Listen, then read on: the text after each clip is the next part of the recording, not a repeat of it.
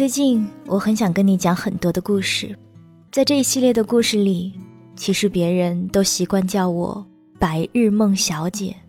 我觉得虽然说是梦，说不定真的是另一个平行时空，在那里总发生着一些我所不知道的美好的，或者是悲伤的事。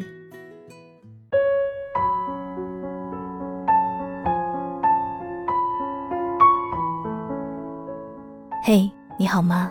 我是三 D 双双，我只想用我的声音温暖你的耳朵。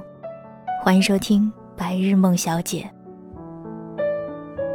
今天要跟你分享的这个故事是来自于江陵的《纵使人生如初见》，摘自于《我可是你故事里那个人》。我很喜欢文章当中的一句话，他说：“很感激现在这个时间遇到你。”尽管不是我最美好的年纪，但是我觉得现在这个词语更好，不是未来，也不是过去，你说对吗？接下来跟你一起分享这个故事。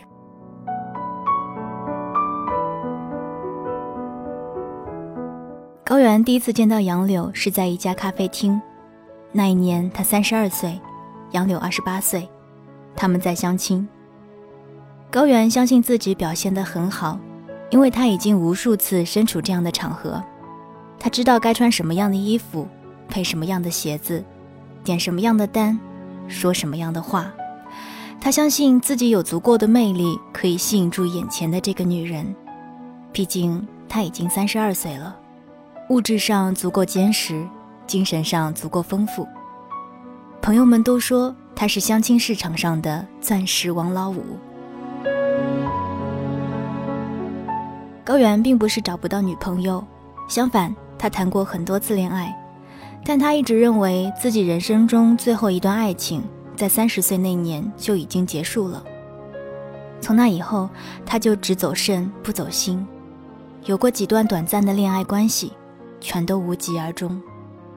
可是，在三十二岁的这一年，他不得不开始考虑结婚这件事情了，因为他想在三十五岁的时候能够有一个孩子。所以他开始频繁的相亲，以至于形成了一套自己的快速评分机制和困境逃脱机制。想到这里，高原不由得伸手去碰了一下自己的裤兜，那里有一包烟和一个打火机。一旦他觉得对方不是自己理想中的类型，就会开始抽烟。大多数女人都会对此产生厌恶，他们的这次见面很快就结束了。万一抽烟的这招失败，他会发一条信息给好兄弟，那边就会打电话过来，编出诸如住院了、撞车了、起火了、隔壁老王死了等理由，来帮助他迅速逃离现场。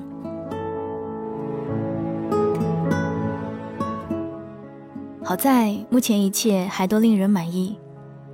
高原打量着坐在对面的杨柳，外貌七分，穿着八分。谈吐八分，性格六分，学识七分，工作六分，家庭六分，这差不多是他相亲以来遇到的综合分数最高的一个了。他把他带入自己将来的生活之中，稍微联想了一下，也没有出现什么明显的违和感。差不多应该就是他了吧？高原心想，于是脸上就浮起了笑意。他们愉快地交谈了将近两个小时之后，高原发现自己快要喜欢上对面的这个女人了。聊得越久，加分项就出现的越多，他都有点控制不住自己欣喜的情绪了。这个时候，杨柳对他说：“有件事情，我觉得还是应该早点告诉你比较好。”高原心头一沉，有了一种不祥的预感。但他还是镇定地说：“什么事情？你说吧。”杨柳稍微迟疑了一下，说：“我离过婚。”高原像是被人狠狠敲了一下脑袋，脑子里乱作一团，一下子不知道应该如何反应。杨柳继续说：“那已经是三年前了，结婚一年就离了的，没有孩子，也没有财产纠葛。”过去的三年，我也没有再谈过恋爱。我之所以决定告诉你，是因为我觉得你这个人挺不错的。如果你不介意的话，我们可以继续接触；如果你介意的话，可以直接告诉我，没关系。你不用担心我的感受，我已经很淡然了，这样反而会对大家都比较好。高原觉得自己的脸色一定很难看，他的第一反应就是拒绝。不管之前杨柳在他心目中得到了多少分，离异这一项就可以直接减掉一百分。但是他又不能直接说出来。杨柳虽然说不介意，但是这并不符合高原的社交礼仪。慌乱中，他只能打着哈哈说：“哈，这都什么年代了，谁还会那么保守啊？”然后他在心底自问自答道：“是我。”这句话之后，高原也词穷了，觉得说什么都有点儿显得不合适。似乎空气凝固住了，两个人陷入尴尬的沉默。高原这个时候摸到了口袋里的香烟，顿时就像是抓住了一根救命稻草。他掏出香烟，点燃一支，深吸一口，空气开始流动起来，沉默不再显得那么令人难堪了。杨柳看完他做这些动作，突然说：“能给我一支烟吗？”高原愣了一下。把烟和打火机递给他，杨柳有些生疏的把烟点燃，将自己埋在白色的烟雾后面，说：“待会儿应该就会有人打电话过来喊你回去救火了吧？”高原又是一惊，眯起眼睛仔细打量着眼前的这个女人，突然觉得她魅力无穷。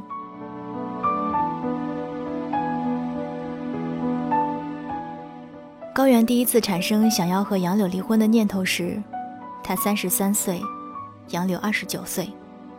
那个时候他们刚刚结婚半年，而他们从认识到结婚也只用了半年，速度快的连他们自己都觉得诧异。虽然高原一开始有些介意杨柳离过婚这件事，但是后来高原发现，除去这一点以外，他浑身都散发着优点，长得好看。会穿着打扮，知书达理，对人真诚，孝顺父母等等等等。他在高原眼里变得光芒四射，以至于他完全忽略了那件事情。高原迫不及待地想要和杨柳在一起，然而他们已经没有足够的时间去经历恋爱的打磨和考验。所以，当高原向杨柳表白的时候，杨柳问他：“你仅仅是喜欢我？”还是想娶我？高原不假思索的回答：“我不仅喜欢你，更想娶你。”杨柳说：“那你打算什么时候跟我结婚呢？”高原说：“随时。”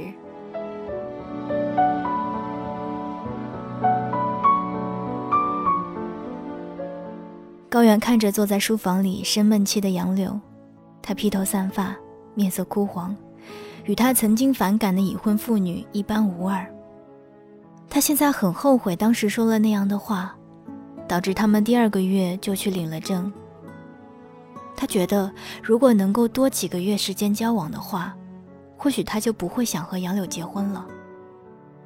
到目前为止，高远还不能够确切的得出婚姻是爱情的坟墓这样的结论。但是爱情带来的那些盲目，又称。选择性失明、失聪症，结个婚就一下子全好了。从度完蜜月回来，杨柳身上的光环就逐渐消失，冒出来一大堆的缺点，比如不会做家务，花钱大手大脚，看人看事特别现实，还有点工作狂。最让高原无法忍受的是，杨柳思想上的浅薄。他不读历史，也不读经济。更不用说文学和艺术。他最爱看的是时尚杂志，谈论最多的是娱乐八卦。有时候高原会觉得杨柳就像是一个陌生人。然后他离过婚这件事情就凸显出来，像一根针一样扎在他的胸口。所以他刚刚才会对杨柳说出那句伤人的话。他说的是：“这么点小事情，你干嘛要吹毛求疵？”难怪你前夫会受不了你。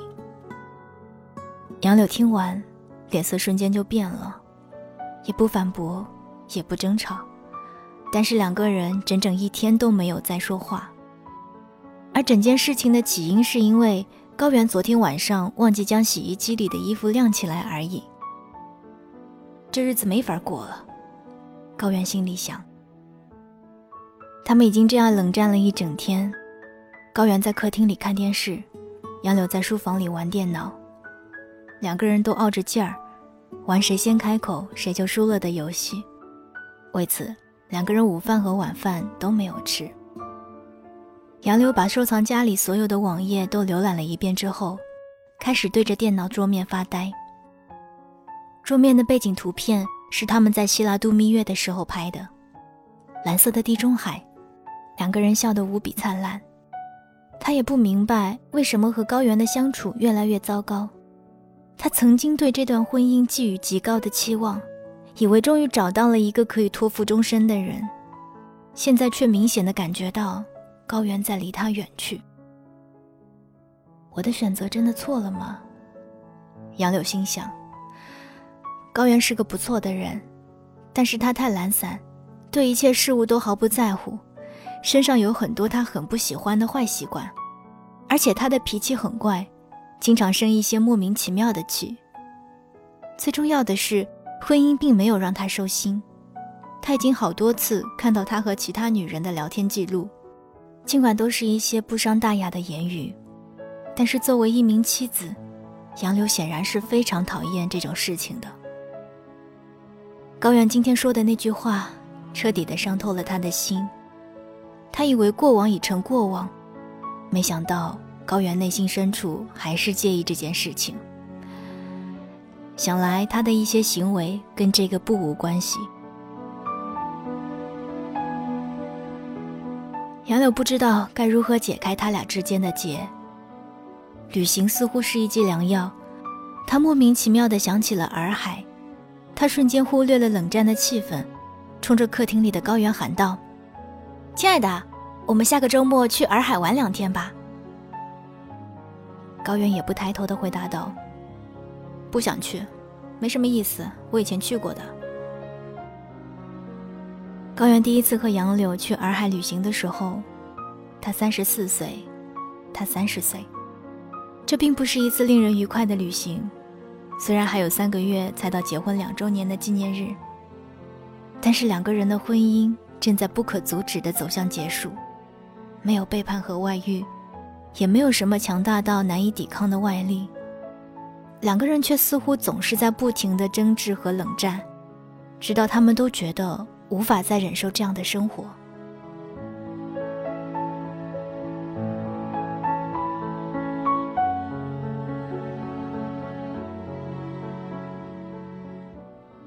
在一次精疲力竭的争吵之后，高原说：“要不我们先分开生活一段时间吧。”杨柳意识到这是高原发出的重要信号，他也觉得很疲倦，分开也未尝不可。但是男人和女人有一个很大的区别，就是感情出现问题的时候，男人会更多的想着怎么脱离，而女人会更多的想着怎么修补。可是杨柳并不知道还能够做些什么来挽救这段婚姻。他又搬出了旅行治疗论，提议两个人出去旅行。杨柳说：“说不定旅行的过程中可以找到答案。”就当是给我们的感情一次重生的机会吧。高原并不认为旅行能够带来什么改变，但是他也愿意有这样一次机会。不过他一开始不同意去洱海，他说，那里已经被开发的不像样子了，到处都是游客，我们干嘛不去东南亚找个清静的海岛呢？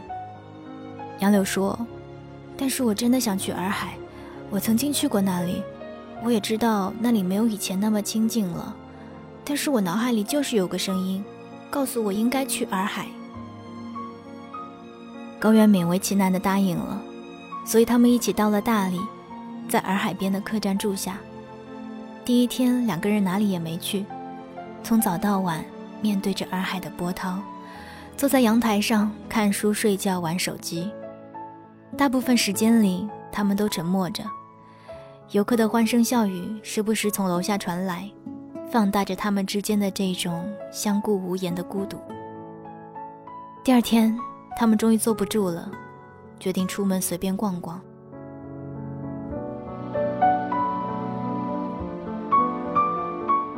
他们在双廊镇毫无目的的转来转去，遇见了一家时光邮局，在这里写一张明信片，店主会在明年的今日替你寄出去，看看一年之后是否不改初心，还是物是人非。杨柳在店门口站住了，他仔细研究了一下招牌上的说明，转身对高原说：“我们也进去写明信片吧。”高原不大情愿说。这都是小孩子玩的，我们这把年纪进去都不好意思。杨柳说：“我们来玩一个游戏吧，我们给对方写明信片，就假设明年的今天我们已经没有在一起了，我们想跟对方讲些什么？”高原推辞着说：“有什么好讲的嘛？”杨柳一愣神，眼泪都快掉下来了。高原意识到自己说错话了，赶紧过去搂着杨柳的肩膀。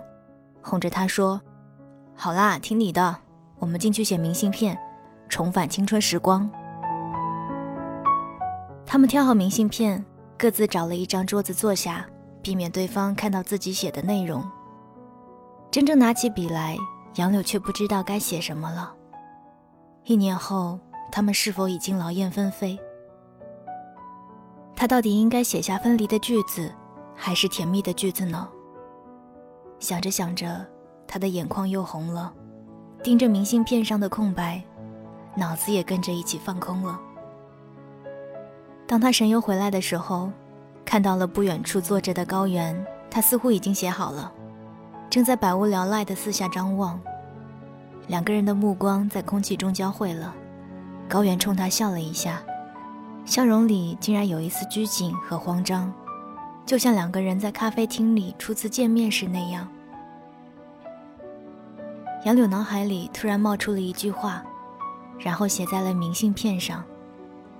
很感激现在这个时间遇到你，尽管不是我最美好的年纪，但是我觉得现在这个词语更好，不是未来，也不是过去，你说对吗？杨柳把写好的明信片交给店主，高原也走过来交了。两个人一起走了出去。店主看着这对行为怪异的情侣，好奇地翻开他们的明信片，然后不禁为这对情侣的未来感到担忧。高原给杨柳的明信片上写着：“如果换一个时间认识你，可能会有更好的结局。”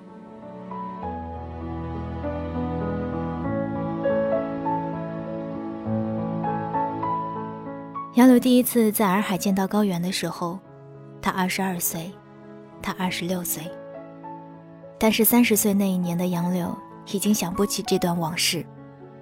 三十岁的他坐在洱海边，开始追忆起自己二十二岁时的青春岁月。那一年似乎发生了好多事情，他的命运从此扭转了方向，用八年的时间将他打磨成现在的样子。他转过身对高原说：“我不是跟你说过？”我八年前来过洱海吗？差不多也是这个时间。更巧的是，我们现在坐的这个位置，我当年也坐在这里拍过照片。想想那个时候多年轻啊，就跟这些小姑娘一样青春无敌。没想到一转眼就老了。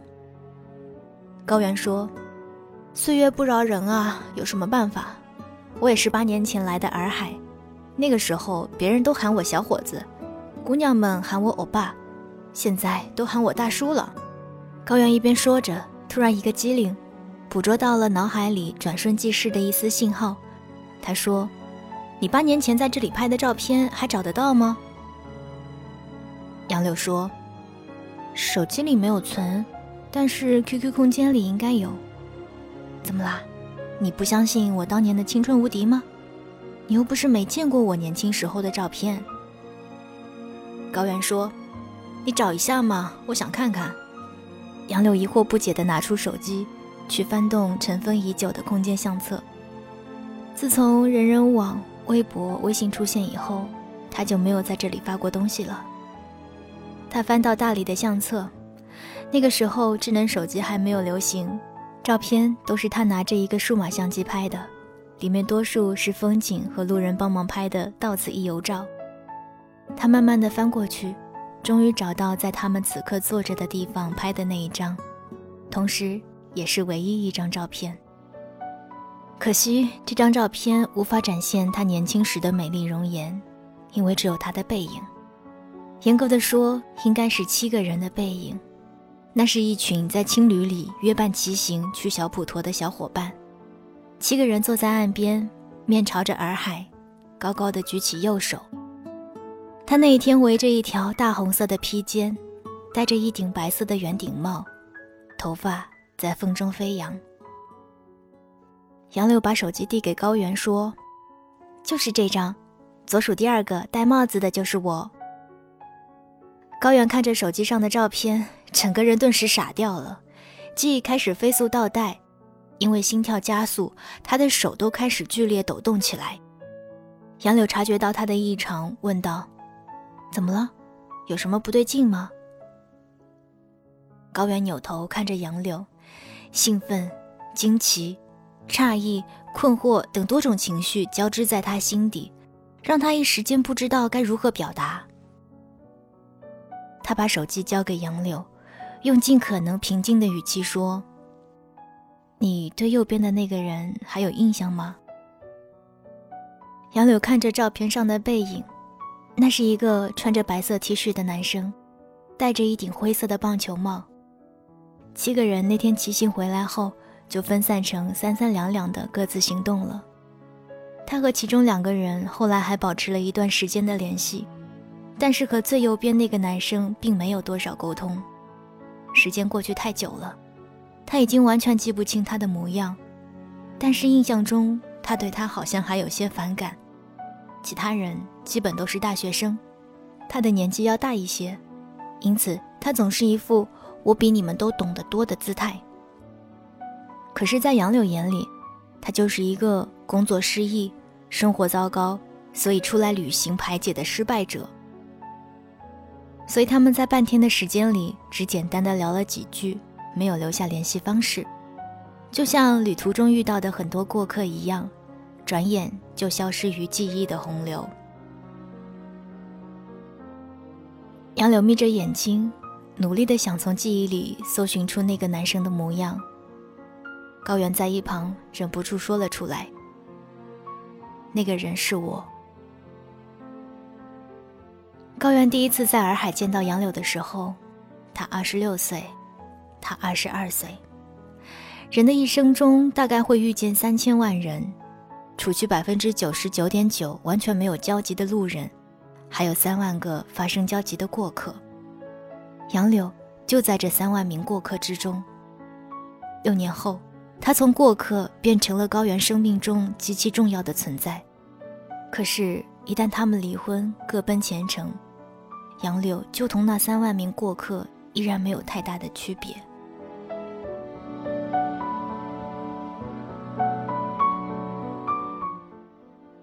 高原去洱海的那一年，他刚刚离开工作了几年的公司，下一步往哪里走还没有想好，所以一个人出来旅行散心。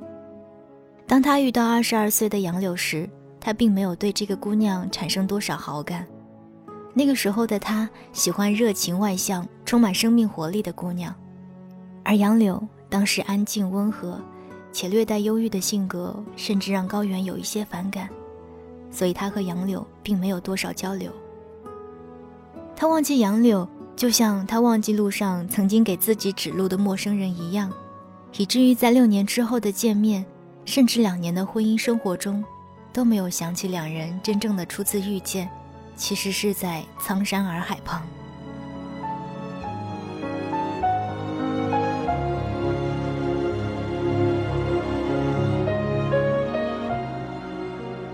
八年后的洱海边，这段往事的开启，并没有给两个人带来故人重逢般的喜悦。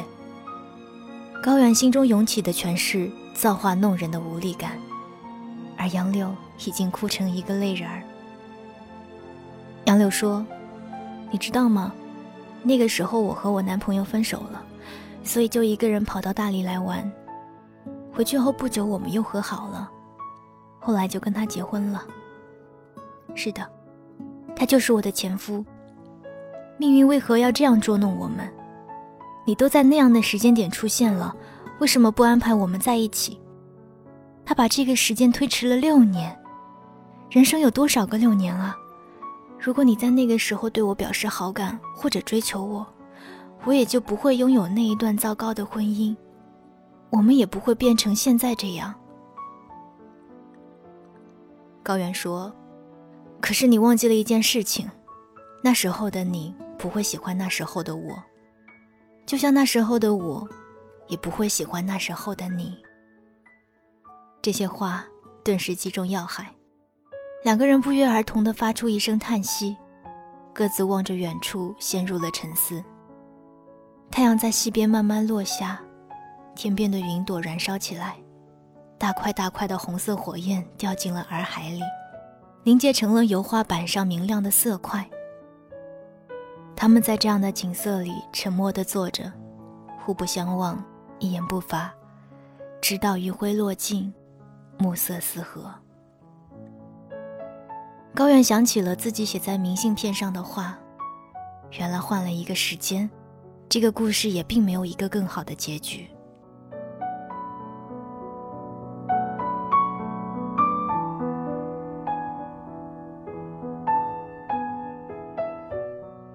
三十二岁的高原和二十八岁的杨柳在咖啡厅见面的那个时间，就是对他们而言最正确的时间点。早一些时候，他们都不足以产生相互的吸引。二十六岁的杨柳一定不会喜欢上三十岁的高原，因为那时的杨柳还没有走出离婚的阴影，而高原还未停止放浪形骸的生活。晚一些时候，他们也不会选择彼此。三十五岁的高原一定不会喜欢三十一岁的杨柳，因为那时的高原依旧热爱年轻的姑娘。而岁月已经爬上了杨柳的眼角。他们在结婚后对彼此的种种不满，不过是他们的不甘心。他们都以为能够在另外一个时间点遇到另外一个更好的人，书写另外一个完美的结局。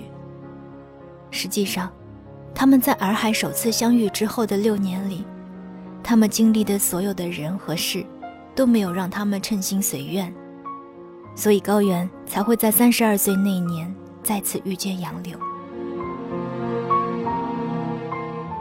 你所得到的，都是你应该得到的；你所失去的，都是你必须失去的。高原想着，心头有些东西似乎在慢慢消融。他转过头望向杨柳，而杨柳正看着他，两个人脸上浮起了同样的笑意。高原起身走过去，牵起杨柳的手说：“走吧，我们回家。”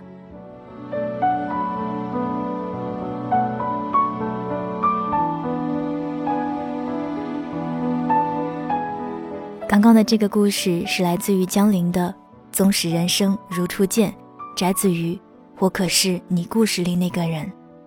感谢十点读书提供的文字版权。想要看到更多节目的文字信息，欢迎关注我的公众微信。你可以搜索 “Sandy 双双 ”，Sandy 是 S A N D Y。如果你喜欢这一系列的故事的话，欢迎订阅这张专辑。那今天白日梦小姐的故事就给你讲到这儿吧。我是 Sandy 双双，我只想用我的声音温暖你的耳朵。我们下次再见吧。